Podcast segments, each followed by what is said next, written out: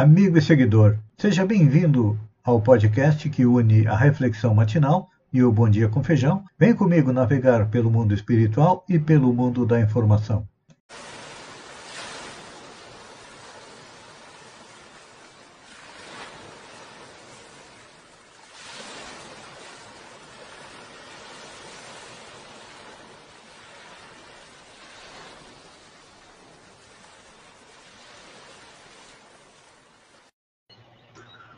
Olá, amigo e seguidor.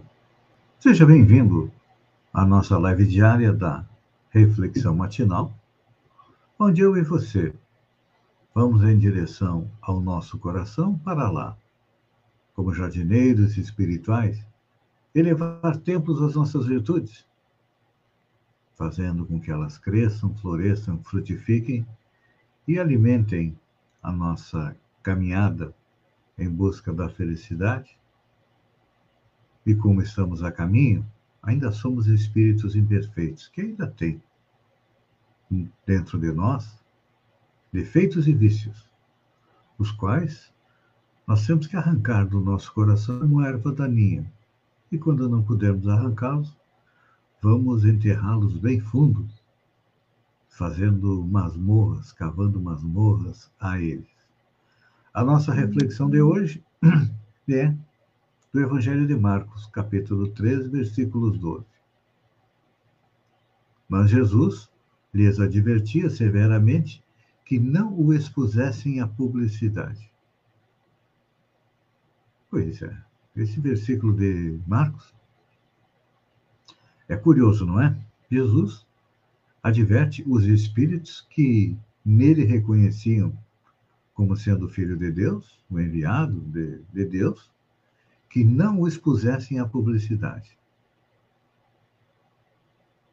Vamos é, esmiuçar isso. Enquanto os homens discutiam em torno da sua procedência, questionando-lhe a autenticidade dos méritos, segundo a terminologia evangélica, os próprios espíritos menos evoluídos conheciam, sabiam quem ele era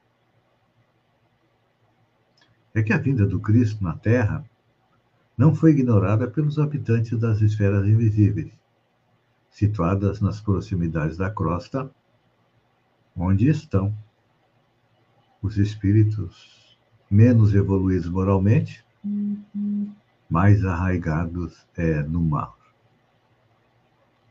Aí fica uma pergunta: por que, que Jesus os repreende? Ordenando que não expusessem à publicidade. É que se tal ocorreu, é porque, de fato, eles poderiam fazê-lo através dos canais da mediunidade. E naquela época, de acordo com a narrativa dos evangelhos, Jesus já se fazia acompanhar pela multidão. No, no versículo 9, que antecede ao 12, está escrito: Então recomendou a seus discípulos que sempre que lhe tivessem pronto o barquinho, por causa da multidão, para não o comprimirem, ou seja, para que pudesse falar mais à vontade. Então a questão talvez seja que a publicidade é sempre perigosa maiormente para aqueles que estejam no início do apostolado entre os homens. Porque aí o que, que acontece? Uhum. Muitas vezes a publicidade nos leva a crer que somos mais do que realmente somos. É o, o filho do egoísmo, que a pior chaga da humanidade é o egoísmo, não é? Acho que é a pergunta 913 do Livro dos Espíritos. E o filho predileto do egoísmo é o orgulho. Todos nós ainda somos orgulhosos. Orgulhosos da nossa condição financeira, da cor da nossa pele, do nosso conhecimento, enfim, Ainda temos muito dentro de nós o orgulho que nos leva à perdição. A questão da publicidade é que ela torna mais fácil a bajulação. E se é que nós somos, nós ainda estamos suscetíveis a endeusamento ou que as nossas qualidades sejam exaltadas como médium, como expositor, como alguma coisa? Hum? É. Temos inúmeros exemplos à nossa volta de obreiros do Evangelho que se têm perdido pela idolatria, que são objetos, porque aceite o elogio sem protestar, com sinceridade, contra ele. E aí, quando a gente vê, o espírito, que poderia ser um excelente vaso nas mãos de Jesus, acaba se perdendo, se quebrando, porque aceitou os elogios, a bajulação. É importante a gente compreender, principalmente, aqueles que trabalham para Jesus em todos os segmentos religiosos. E não são nada mais, nada menos do que emissários. Olha, utilizando a terminologia atual, nós somos como um motoboy que faz as entregas. O que, é que nós entregamos? Nós entregamos notícias, ensinamentos do Mestre Jesus que não são nossos, não. Nós temos que nos dedicar bastante para poder é, utilizar da maneira correta o nosso instrumento, que é a moto, aprendendo a cuidar dela, para que possamos entregar com presteza aquilo que nos está sendo confiado. E quando a gente analisa, olha, na melhor das hipóteses, em torno de 90% de nós falha na missão de motoboy de Jesus, ou não. Contamos nos dedos aqueles que conseguem serem eficientes, porque lá no fundo de todos nós ainda existe muito forte a chaga da vaidade. É importante a gente lembrar as palavras de Paulo que dizia: Não sou eu que vivo, mas Jesus que vive em mim. Paulo estava correto. E nós, infelizmente, estamos errados. Pense nisso, amigo seguidor. Queremos ser portadores da mensagem de Jesus, uma mensagem de paz, de amor, de tranquilidade, e todos nós temos condições de ser isso. Basta, como diz Marcos, estarmos atentos à chaga da vaidade. Uma boa semana, fiquem com Deus e até amanhã, no amanhecer, com mais uma reflexão matinal. Um beijo no coração e até lá, então.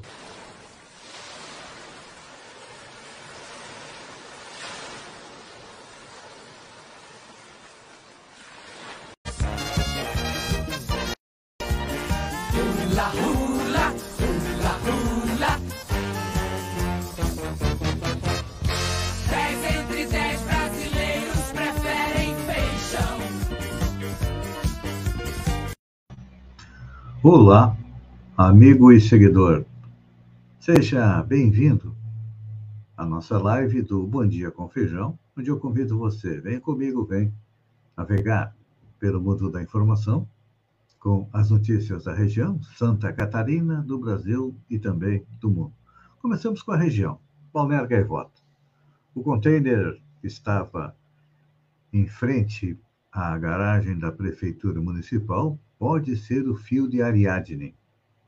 O fio de Ariadne é uma história da mitologia grega, onde Teseu foi mandado para a Ilha Decreta voluntariamente como sacrifício ao Minotauro, que habitava o labirinto construído por Dédalo, e também projetado que quem se aventurasse por ele não conseguiria sair. E seria então devorado pelo Minotauro.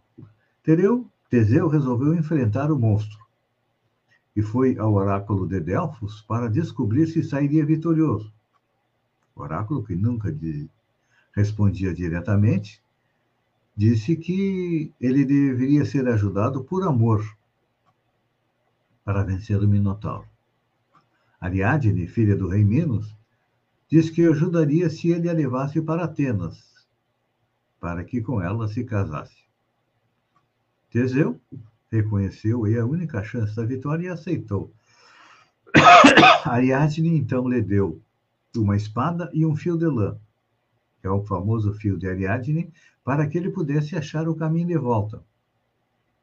E ela ficou segurando o fio em uma das pontas. Teseu mata o Minotauro, consegue sair do labirinto e partiu com Ariadne de volta para a Grécia.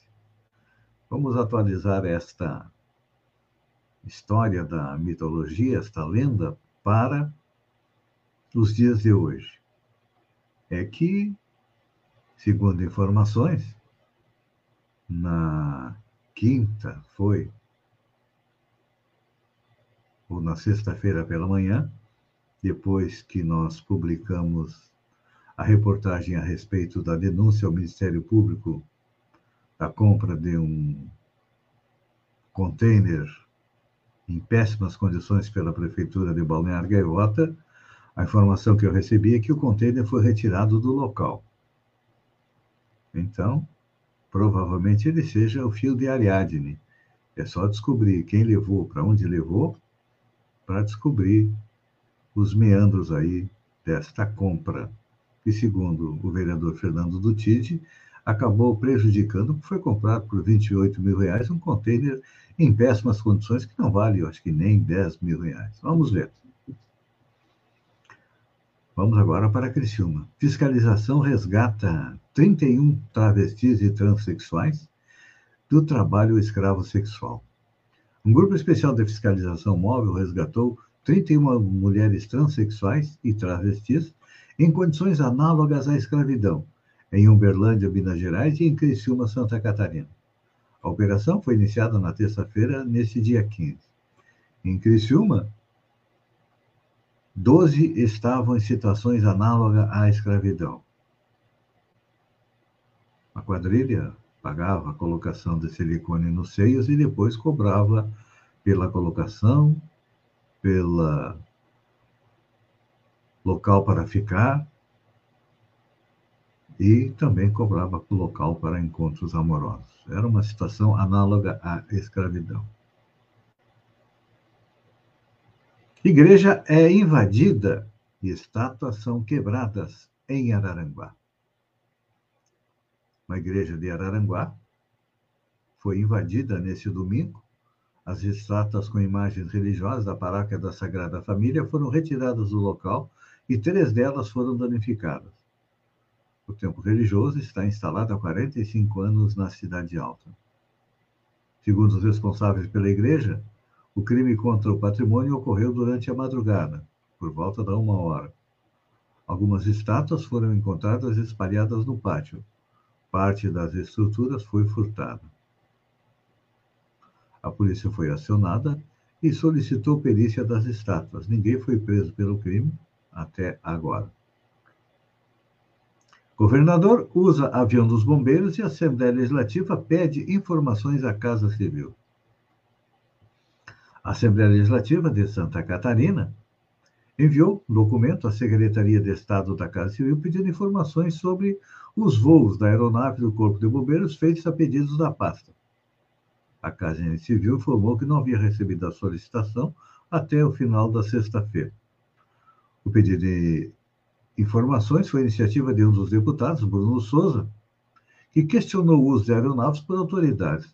O governo disse em nota que o uso da estrutura colocada à disposição do chefe executivo está amparado em lei. Vamos ver onde é que vai chegar isso. Olha só.